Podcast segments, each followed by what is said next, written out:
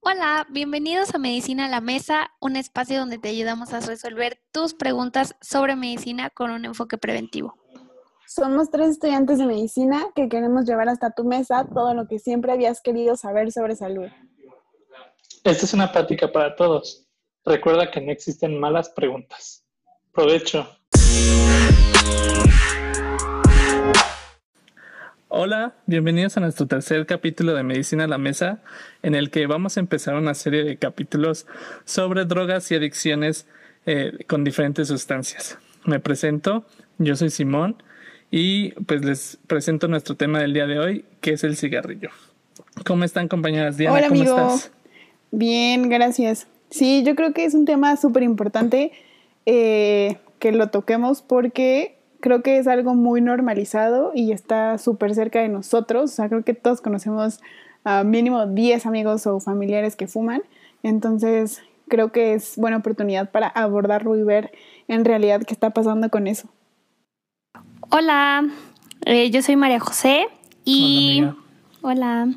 Eh, yo también creo que es un tema súper importante, sobre todo porque, como dice Diana, de un tiempo para acá, más bien siempre ha estado normalizado, pero al menos yo en lo personal he visto que de un tiempo para acá la gente joven ha empezado un chorro a fumar y está como ya muy normalizado, o sea, forma parte de nuestro día a día y todos tenemos a alguien cerquita de nosotros, amigo, familia, que fuma. Entonces, pues yo creo que concientizar un poquito eh, estaría súper bien.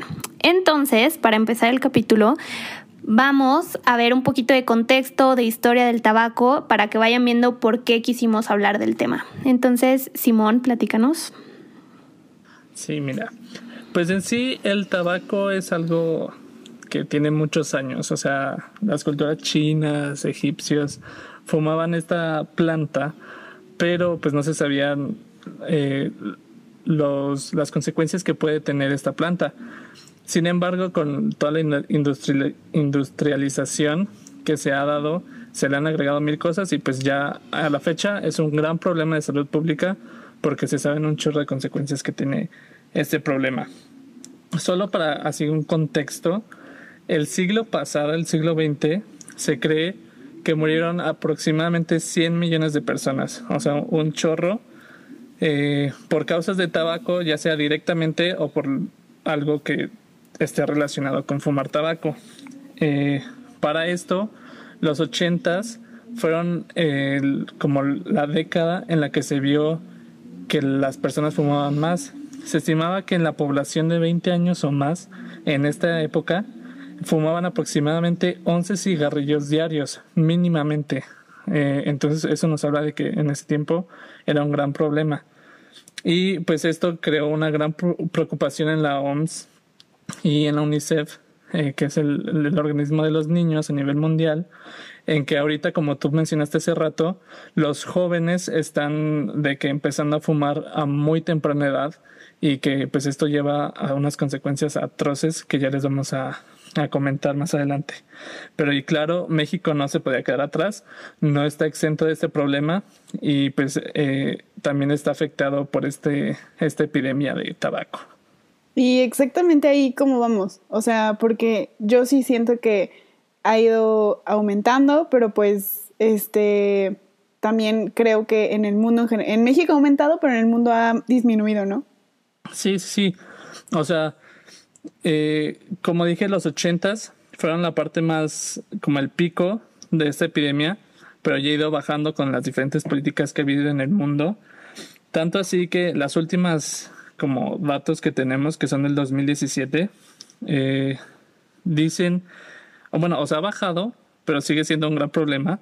Tanto así que en el 2017, el 15% de todas las muertes en el mundo, que van como de 8 a 10 millones, eh, fueron atribuibles al tabaco o a un problema relacionado con este. Esto tiene que ver mucho con las personas que se han muerto por esto. Eh, por ejemplo, el 93% de las personas que se mueren por algo del tabaco tienen más de 50 años. Eso nos habla de que pues la gente que fuma en los 50 ahorita se está eh, en los 80 perdón, ahorita se está muriendo por las consecuencias que tuvo ese gran consumo de tabaco. Y por ejemplo, eh, las estadísticas nos dicen que uno de cada cinco adultos fuma en el mundo. Entonces, pues es, es bastantísimo. Y aunque ha bajado, eh, pues como ya les dije, sigue siendo un gran problema y tenemos que ponerle atención a las diferentes políticas que hay en el mundo. Entonces, pues esto nos deja con los 8 millones de personas que fallecieron por esta sustancia. Ok. Oye, pero bueno, ese es en el mundo. Entonces, ahorita en México, ¿cómo estamos? ¿Qué, qué se sabe? Sí, mira, ya más, más focalizados eh, aquí en el país. Eh, en la encuesta nacional de salud, el Ensanud 2018, nos dijeron que 15 millones de personas fuman en el país, que es aproximadamente el 18% de la población.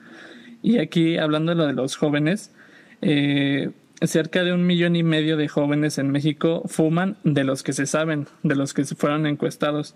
Pero pues ya como ustedes mismos las dijeron, pues conocemos a mucha gente cercana que pues está fumando ya sea constantemente o ocasionalmente. Entonces yo siento que ese número está un poco disminuido. Y bueno, eh, como en todo el mundo sí bajó la, la, epidemia, pero desde el 2009 se ha visto que se ha estancado. O sea, ya no hemos bajado más, nos quedamos en un punto y hasta, hasta eso en los últimos años ha, ha subido un poquito más.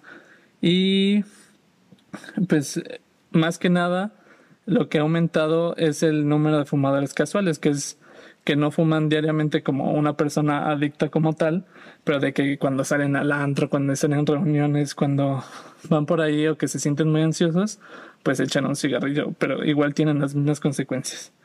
Pero bueno, ya basta de números, fueron muchos, bastantes. Eh, no sé si María me puedes decir pues qué es el tabaco, porque es la importancia de esto, de esta planta. Sí, mira, la OMS denomina productos del tabaco todos aquellos que estén hechos ya sea total o parcialmente con tabaco, y ya sea que se fumen, se mastiquen o se chupen. Y todos contienen nicotina, que es un ingrediente muy adictivo. O sea, entonces, ¿cuál es la diferencia entre tabaco y nicotina? Eh, bueno, mucha gente, incluyéndome, eh, los hemos confundido y creemos que son, o sea, no sabemos si son iguales, diferentes, entonces, bueno, ahí les va.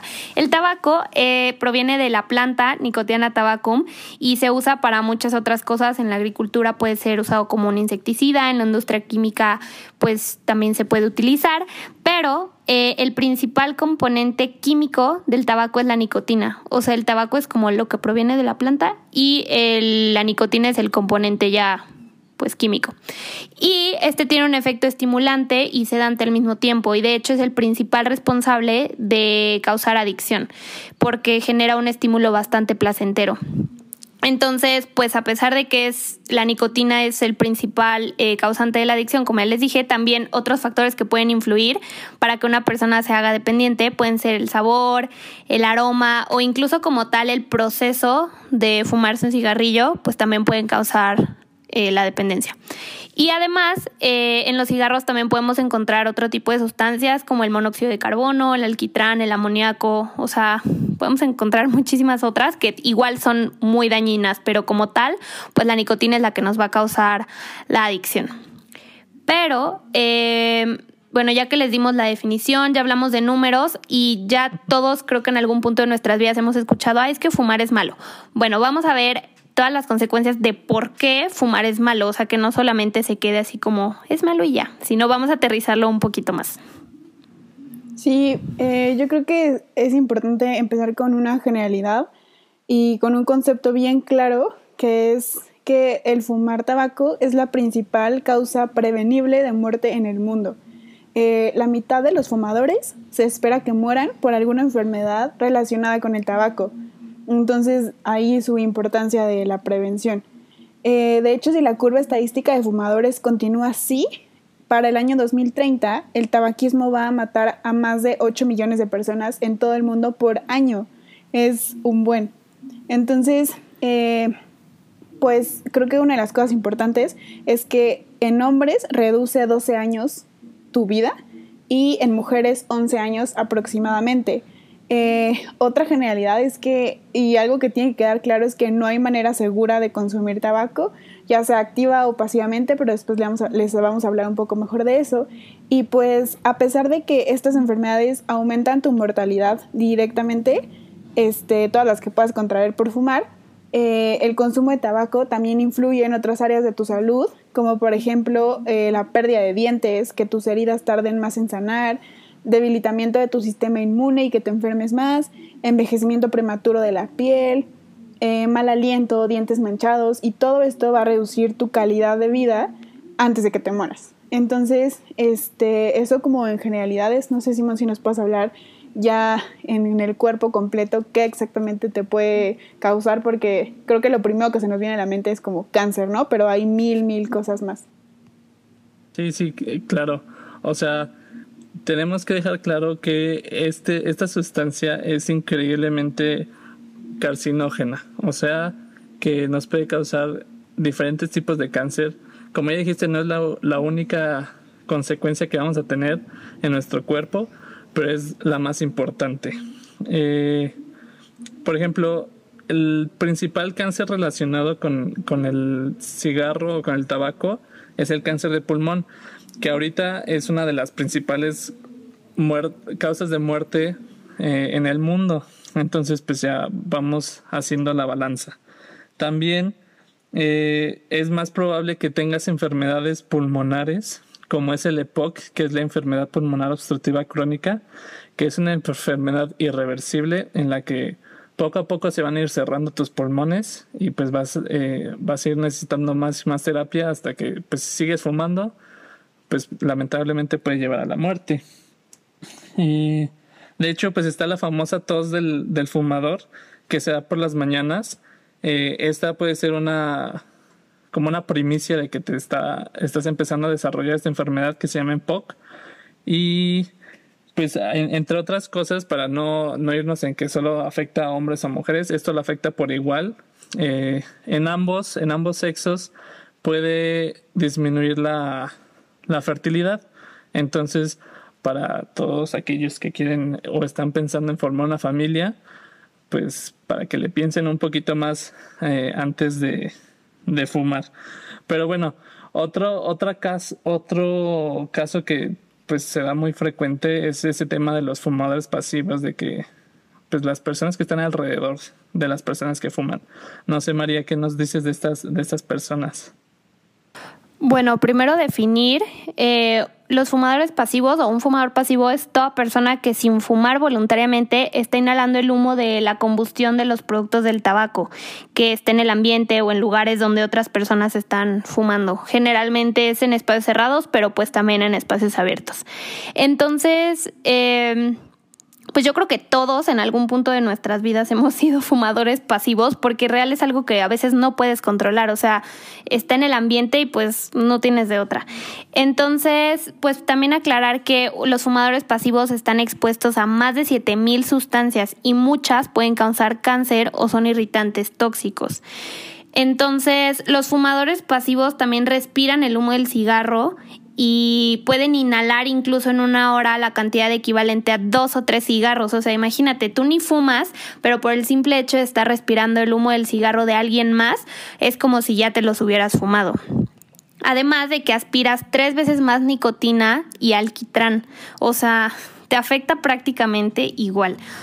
Eh, corres prácticamente los mismos riesgos. Y por ejemplo, hay muchas... Eh, personas que a lo mejor son papás, mamás o así, pues a los niños que, que son fumadores pasivos, o sea, que aspiran el, el, humo del cigarro, también los predispone a más enfermedades respiratorias, a tos crónica, puede que sean, eh, que sea más probable que les dé asma.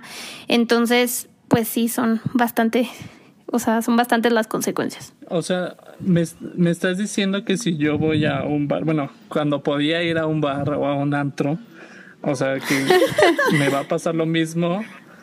Me va a pasar lo mismo que los que estaban fumando por ahí, solo por estar inhalando ese humo. Pues mira, depende. Las consecuencias las podemos dividir en corto, mediano y largo plazo.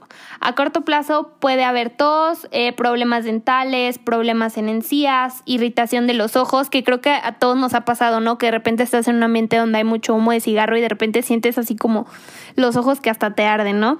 Te puede dar dolor de cabeza, dolor de garganta a corto plazo, ¿no? Ahora, a mediano plazo te puede causar un aumento en la presión arterial, o sea, hipertensión, te puede causar problemas en los pulmones, infertilidad, como ya comentaron, alteraciones en el embarazo, genéticamente puede afectar al bebé, puede causar bajo peso al nacer o incluso la muerte súbita. Y a largo plazo, pues ya cáncer, ¿no? De pulmón, de mama, de garganta, de lengua, o sea, prácticamente tienes los mismos riesgos que, un que una persona que sí fuma como tal. El simple hecho de estar inhalando el humo es igual de riesgoso. Entonces, pues es malísimo fumar, no solamente para la persona que lo hace, sino eh, para los demás que están a su alrededor, o sea, el hecho de que expongas a alguien al humo. Entonces, pues si por este punto todavía no se convencen de que es malo fumar, vamos a ver cuáles son los beneficios de dejarlo. Sí, de hecho, pues uno de los objetivos de este podcast es la medicina preventiva, ¿no? Y hacer que una persona deje de fumar está entre los servicios preventivos de salud más, más valiosos y cuidados en todo el mundo. Entonces, mm, dejar de fumar a edades tempranas, especialmente antes de los 40, está asociado con una baja en la mortalidad prematura más grande, o sea, incluso hasta 90%, que alguien que dejó el tabaco a una edad mayor. Entonces los 40 son como punto de corte. Sin embargo, dejar de fumar, incluso después de los 80 años, reduce tu mortalidad. O sea, nunca es demasiado tarde. Eh, además de reducir la probabilidad de que te mueras tempranamente, reduce tus síntomas si tienes alguna enfermedad respiratoria, reduce tu probabilidad de tener diabetes, puede revertir la pérdida de la fuerza de tus huesos y reduce el riesgo de fractura de cadera después de aproximadamente 10 años de abstinencia. También el riesgo de aparición de cataratas es menor, enfermedad en tus dientes. Eh, y si por alguna razón necesitas alguna cirugía, está comprobado que tu tiempo hospitalizado va a ser mucho menor, mucho menor. Y pues claro, el cáncer, ¿no? Incluso una exposición pequeña al humo, como ya lo mencionamos, es factor de riesgo para enfermedades del corazón. Entonces, no es suficiente con que reduzcas incluso a la mitad los cigarros. O sea, si antes fumabas 10 y dices, bueno, ahora fumo 5, eh, eso no es suficiente. Es, necesario la, abstinencia total para obtener estos beneficios. Ah, mira, ya que mencionas esto de la abstinencia, ahí tengo un conocido que pues trató de dejar de fumar, pero dijo que la verdad sí se sentía muy gacho esto de abstenerse completamente de esto. ¿Qué, qué me puedes decir de eso?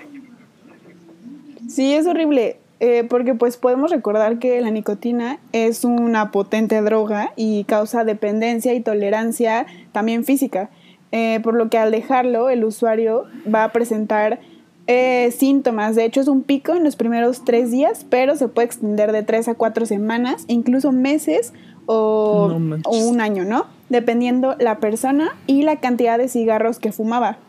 Estos síntomas pues son súper conocidos, pero es como apetito exagerado y por tanto aumento de peso, sudores, síntomas depresivos, de ansiedad, que ya no puedas dormir, el famoso insomnio, eh, dificultad incluso para concentrarte, para eh, te vuelves más irritable, ¿no? Y pues es importante que la persona esté esperando estos síntomas para poder actuar eh, antes, ¿no? Y que pueda haber variación eh, dependiendo de la manera y las estrategias que estés usando para dejar de fumar. Eso es importante. Por lo que la planeación, así como el tratamiento y la elección de este, son importantes, ya que con el tratamiento óptimo, del 25 al 35% de los fumadores tienen éxito, en contraste con el 3 al 6% que lo hicieron sin herramientas. Entonces, este, pues una generalidad es que de 2 a 3% de los fumadores dicen que quieren dejarlo, que es mucho, más de la mitad lo han intentado dejar en el año pasado, pero menos de un tercio de los fumadores adultos que han intentado dejarlo han buscado ayuda y aún un porcentaje menor usó los tratamientos efectivos. Oye, eso está súper cañón. O sea, porque creo que suena bastante difícil desde el, ajá, digo, yo no fumo, ¿verdad? Pero eh, creo que suena muy complicado el tener que lidiar para empezar con el síndrome de abstinencia y que vemos aquí que para empezar... Eh, de los que, o sea, sí hay mucha diferencia entre tener un tratamiento a hacerlo tú solo, ¿no? Entonces, la pregunta aquí sería, eh, ¿una persona puede hacerlo solo o necesariamente tiene que buscar ayuda? Pues sabemos que no podemos decir como es, imposible hacerlo solo, pero sí se recomienda hacerlo siempre de la mano de tu médico, ya que el mayor índice de recaídas es en los primeros tres meses. Entonces es súper importante tener a quien rendirle cuentas.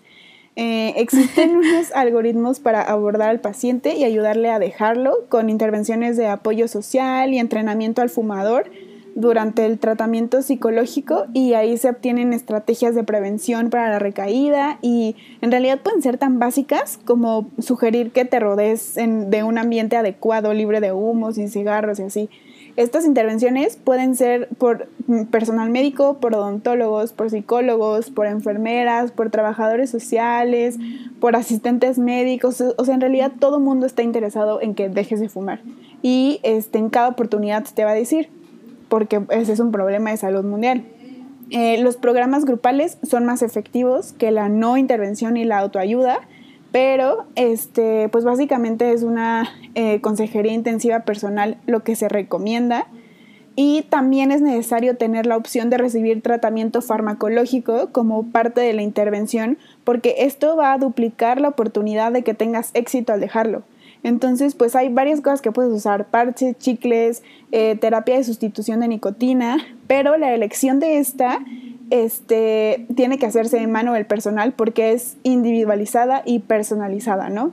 Entonces, pues esa sería la recomendación y tener en cuenta que eh, es importante estar consciente de que la recaída es un fenómeno sumamente frecuente en las conductas adictivas, no solo el tabaco, sino de todas las demás drogas, y que el cambio de estas conductas crónicas que buscamos no siguen un patrón lineal. Entonces, eh, hay subidas, bajadas, días buenos, días malos y el apoyo social, familiar y médico es fundamental para mantener la motivación, ¿no? Yo creo que ahí está la piedra angular del tratamiento. Sí, sí, claro. Entonces, pues ya prácticamente ya les dijimos que esto del, del tabaco es una gran epidemia que tenemos actualmente, no solo en México, también en el mundo. Ya les dijimos todas las consecuencias que tienen, en especial el cáncer. Eh, ahorita que los jóvenes que estamos en edad reproductiva, pues los hombres nos tenemos que cuidar también un poquito porque es una gran causa de la disfunción eréctil, entonces pues no vamos a poder, no vamos a poder tener hijos, pero también en las mujeres disminuye su, su nivel de, de fertilidad. Y pues ya vimos que lo principal eh, para, para, este, para el tratamiento, para dejarlo, es tener el deseo de hacerlo. Si no tienes el deseo no lo vas a lograr o es muy difícil que lo logres. Y pues ya simplemente ya tuviste el deseo, ve a buscar ayuda con tu médico. Eso es lo que les podríamos decir para concluir el tema. Sí, yo creo que eh, tomar la decisión es lo más, lo más importante y pues esperemos que les haya servido, que lo pongan en práctica. A lo mejor ustedes no fuman, pero hay alguien, siempre hay alguien cerquita. Siempre. Eh, siempre, familia, amigos y nos afecta a todos como ya les dijimos. Entonces, pues hay que, hay que, o sea, tomarlo en cuenta. Eh, bueno, y para nuestro próximo capítulo vamos a estarles platicando de qué onda con todos estos nuevos dispositivos que últimamente han salido, el cigarro electrónico, el vaping, todo eso, vamos a ver qué consecuencias tienen, porque como que lo han vendido por ahí como una alternativa al, al uso del cigarrillo, entonces vamos a ver. Ajá, así como que, ay, no hace tanto daño. Entonces, en el próximo capítulo les vamos a platicar todo para desmentir mitos. y no se les olvide que cada viernes vamos a estar sacando un nuevo capítulo. Entonces nos vemos el siguiente viernes. Bye. Bye.